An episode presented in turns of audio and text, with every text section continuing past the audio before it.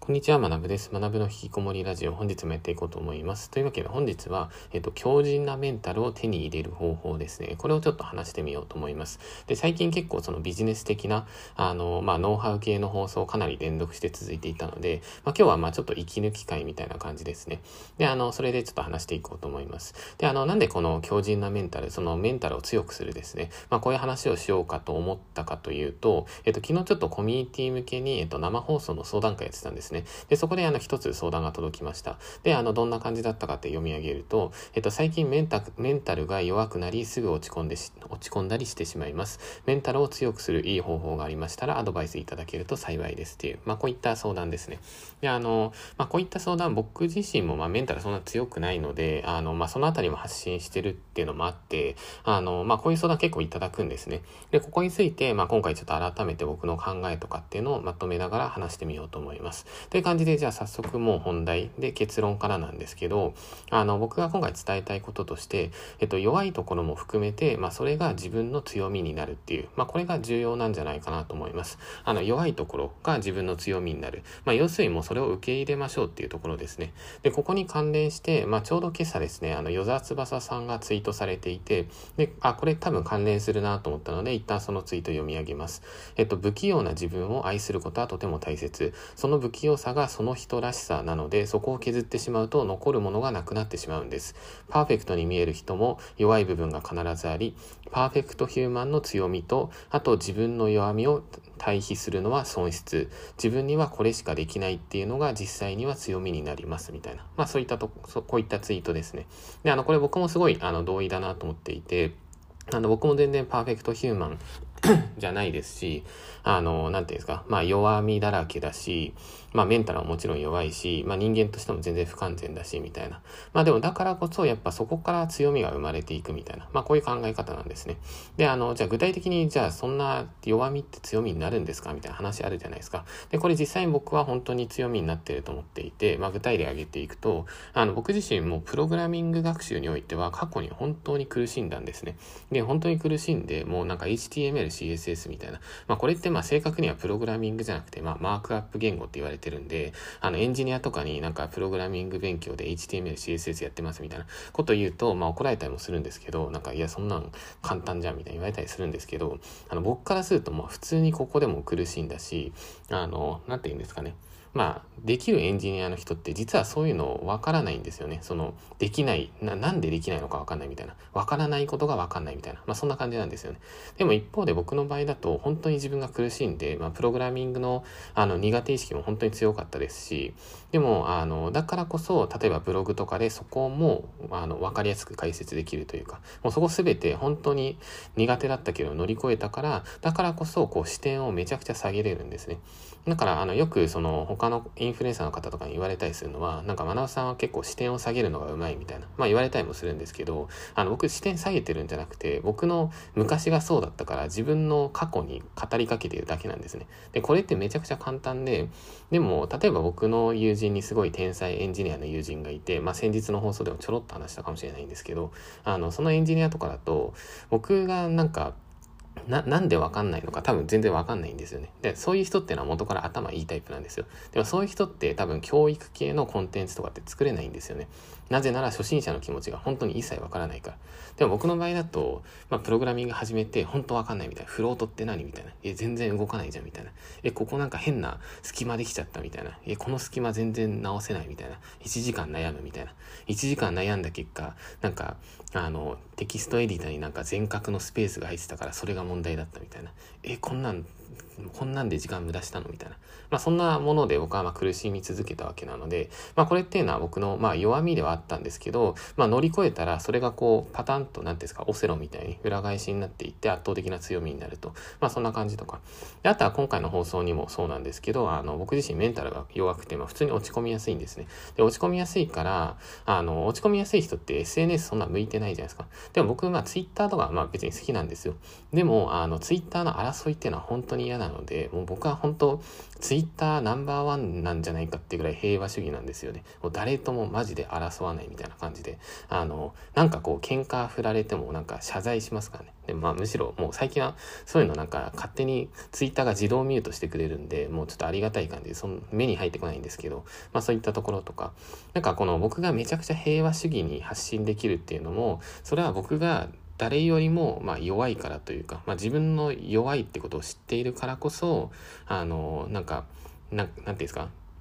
誰かをこう傷つけるような発信とかもちろんしたくないですしなんかまああの、争いの火蓋をこう開けるような発信とかもしたくないので、本当にもう平和主義みたいな。で、絵文字とか僕入れるじゃないですか。あのなんか、あの、ポンみたいな感じで。で、ああいった絵文字を一つ入れてるっていうのも、あれ入れるだけで本当文章全体柔らかくできるんですよね。だから、まあ、たまにちょっと強めに言いたい時は絵文字外したりもするんですけど、でも大体の場合はこう絵文字をこう添えると。で、あそこでも平和をこう願う象徴みたいな感じですよね。っていう話とか、あと、えっと、それ以外の話で言うと、あの、メンタル改善っていうのは僕は常に考えているので、まあ、だからこそ、あの、どういう本を読んだら心の癒しにつながるかみたいな、まあ、そういった小説とかめちゃくちゃ知っていたりするんですね。まあ、知ってるというか、まあ、過去にそういうのをいろいろ読んできて、まあ、例えば、スティールライフっていう小説とか、まあ、最近だと大聖堂っていう小説読んだりもしてるんですけど、まあ、その他にも、なんか落ち込んだ時に、まあ、こういう小説とか読むと気がなんか紛れるよみたいな。ってあの聞かれたらもう全然あのいくらでも答えれたりするんですね。でこういうのもやっぱ強みになったしあと、えっと、昨日の放送でも言ったんですけど、えっと、精神医療とかの領域にもすごい興味は持っています。なぜなら自分が落ち込むことが多いから。でプラスでもっと言うと、まあ、今回ラジオでこういったそのマインドをこうどう強くしていくか気持ちをどう強くしていくかっていう放送を今日話しているじゃないですか。でもこういうのなんでできるかっていうと僕自身が本当に弱いから、まあ、だからこそあの、まあ、結構その、まあ、深掘りできるというか、やっぱそここをよく考えたりするんですよね。っていうとこですね。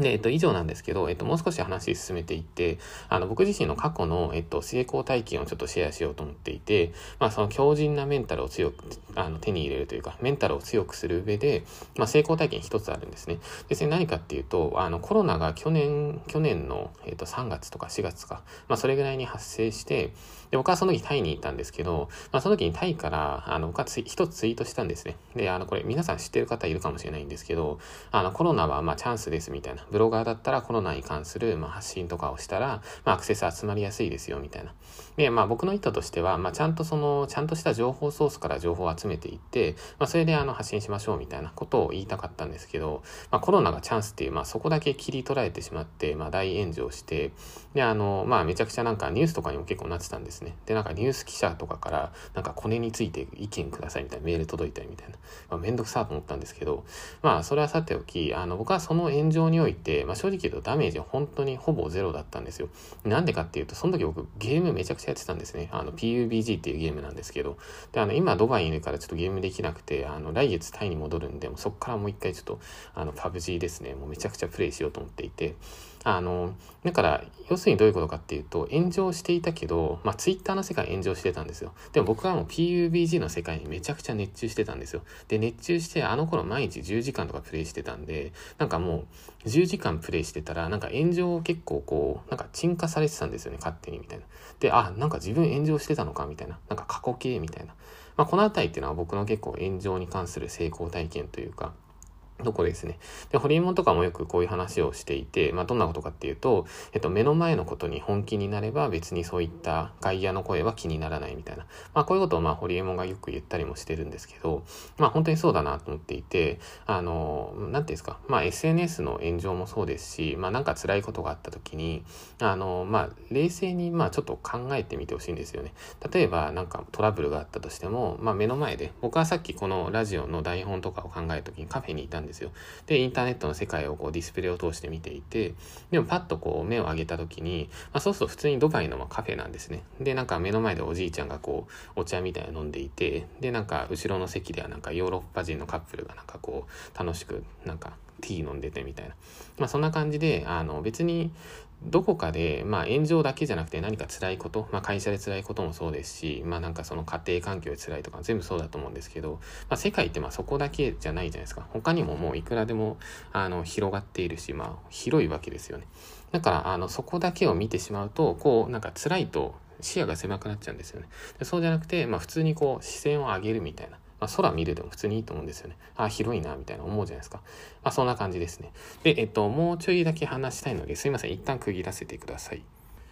はい。というわけで、えっと、続いてチャプター2というか続きになってくるんですけど、えっと、まあ僕はこういうメンタル病んだりしたりとか、まあ落ち込みそうな時っていうのは、まあ結構本を読むことが多いんですね。で、どういう人の本を読むかっていうと、やっぱその心の強い人の本を読んだりとか、また小説を読んで、まあそっちの世界に没入していくみたいな、まあ、このどちらかを選ぶ場合が多くて、で、あの、最近もまあなんか僕もちょっとメンタルの調子微妙だったんで、あの、ちょっとまあ、喝を入れようと思って、あの、落合信彦さんっていう、まあ最近の僕のツイート見たらわかると思うんですけど、なんか落合さんのなんかツイートめちゃくちゃ増やしてるんですよね。で、落合さんっていうのが、えっと、まあ、落合陽一さんか？落合、落合さんってあの、筑波大の教授のあの、現代の魔法使いって言われてる落合さん。それの、まあ、お父さんが落合信彦さんですね。で、落合信彦さんの、えっと、命の使い方ってっていう、まあ、タイトルもまあすごい熱い感じじゃないですか。で、まあこれの本を昨日読んでいました。で、そこでまあ一ついい文章があったので、まあそれを引用しながら皆さんにちょっと共有しようと思います。で、今から読み上げます。えっと、俺が石油をやっていた時、最初の1年は失敗ばかりだった。外国から帰ってきて会長にダメでしたと言うと、サッチーズライフ。それが人生だよと言って迎えてくれたんだ。その言葉が若かった俺にどれだけの深みを与えてくれたか。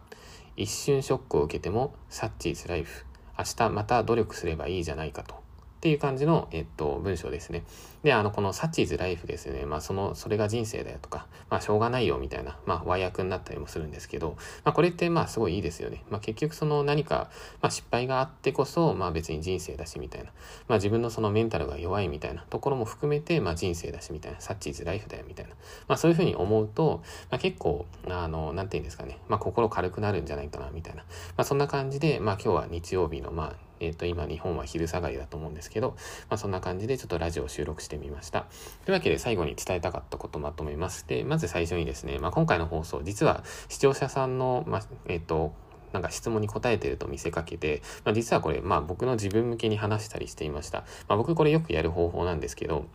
やっぱ自分がその、まあ、なんかちょっと問題意識とか抱えてるときに、あの、やっぱ自分向けになんか語りかけるというか、まあそういうコンテンツを作ったりするんですね。で、今回もやっぱその、なんていうんですか、メンタルを強くするみたいなところで、まあ自分なりにやっぱ深く考えたいなと思ったので、まあラジオにしつつ、あの、自分向けに話しかけると。で、続いて、えっと、今回伝えたかったことと、伝えたかったことは、えっと、まず一つですね、弱いところも含めて自分であることですね。まあ、そこをまあ受け入れましょうっていう。まあ、だからタイトルに、えっと、強靭なメンタルを手に入れるみたいな、もしくはメンタルを強くするみたいな、まあ、そういう話をしたんですけど、まあ、それは無理なわけですね。あの、まあ、生まれ持った、まあ、そのメンタルっていうのが、まあ、自分であると。まあ、それだけですと。で、プラスでもっともう一つが、えっと、弱いからこそそこが強みにもつながると。まあ、要するにピンチはチャンスっていうところで、まあ、なんかオセロと一緒ですよね。まあ、最初はなんかこの弱みがあると、なんかこう、すごい負けてる感じがするんですよ。でもそこを一回こう、パッて乗り越えたりすると、こうなんか白からこう黒にパターンっていくみたいな。まあ、そうするとその、なんかオセロってこうパッパッパッパッパーみたいなこう一気にこう裏返ったりするじゃないですか。で、あれに近くて、まあ僕もプログラミングっていうので本当にもうずっと苦しんでいたんですけど、ある時にこうフリップがこう反対側に行ったわけですね。まあそうするとこう一気に強みになると。っていうとこですね。で、あともう一つが、えっと、目の前のことに本気で集中をしましょうと。あの、まあ、ホリエモンも言ってることなんですけど、もう外野は気にしないっていう、まあ、目の前のことに本当フォーカスして、まあ、僕の場合だったらもう PUBG っていう、もう目の前のこの敵、の敵をこうシューティングすることにあのひたすらもう集中してたんですね。で、どうやったらこううまくこうゲームの中で手ぶれを減らせるかみたいな、あのリコイルコントロールっていうんですけど、まあ、それがすごい難しいんですね。こうマウスをこう下にちょっとずつ下げないといけないんですよ。で、そこだけにもうひたすら集中をしていた。まあ、そしたら僕は炎上していたんですけど、あのもう炎上は勝手に終わっていたと。まあそんなもんなんですよね。で、一番最後ですね、あの人生でまあなんか辛いことがあるとか、なんかしんどいことがあるとか、なんか問題を抱えてるみたいな、まあそういうことも含めて、まあ何か失敗しても、それがまあサッチーズライフですね。まあそれが人生だみたいなところですね。まあだからまあなんかしんどい人はまあサッチーズライフだなみたいな。まあしょうがないけど、まあとりあえずあの、まあなんかまあ、頑張るというか、まあ、とりあえず、まあ、そこを受け入れつつ、まあ、やっていきましょうっていう、まあ、そんなところですね。はい。というわけで、えっと、本日の放送は以上となります。で、僕はこれから、あの、もう今日仕事をこれで終わりにします。で、終わりにして、あの、昨日からずっと、まあ、昨日って最近あの、大聖堂っていう小説にハマっているんで、あの、その小説を、あの、今から読もうと思います。で、読み終わって、まあ、あ、読み終わるというか、まあ、めちゃくちゃ長いんで、多分今日読み終わるか微妙なんですけど、で、それで、あの、そうですね、その後はちょっとしゃぶしゃぶかな。あ、台湾湾、台湾しゃぶしゃぶかな？を食べに行こうと思います。で、台湾しゃぶしゃぶ食べて、その後にちょっと納豆の買い出しをして、で、その後に、まあ家でまた今日はのんびりみたいな。まあちょっと僕は今日半日オフみたいな感じなので、まあ皆さん、えっと今日これから仕事する方も、あの、まあ仕事しない方もですね、まあ引き続き、あの、まあ休みつつですね、コツコツやっていきましょう。それではお疲れ様です。